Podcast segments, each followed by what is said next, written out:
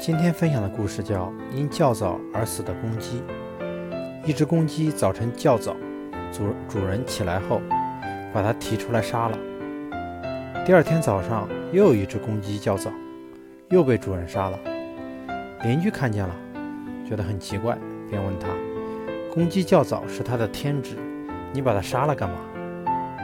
我需要的是让母鸡生蛋的公鸡，不需要它较早。再说，谁让它？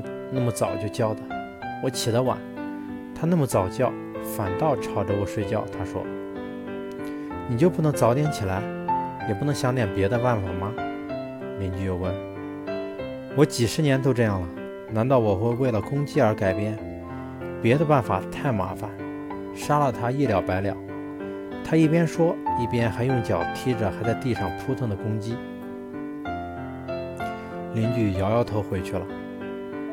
他依然每天杀公鸡，直到一只都没剩下。这个故事告诉我们，往往大人物只需要做出一点点的让步就可以解决的矛盾，却要小人物付出巨大的代价，甚至生命。如果你是一只公鸡，那就试着迟点叫早，或者干脆别叫了吧。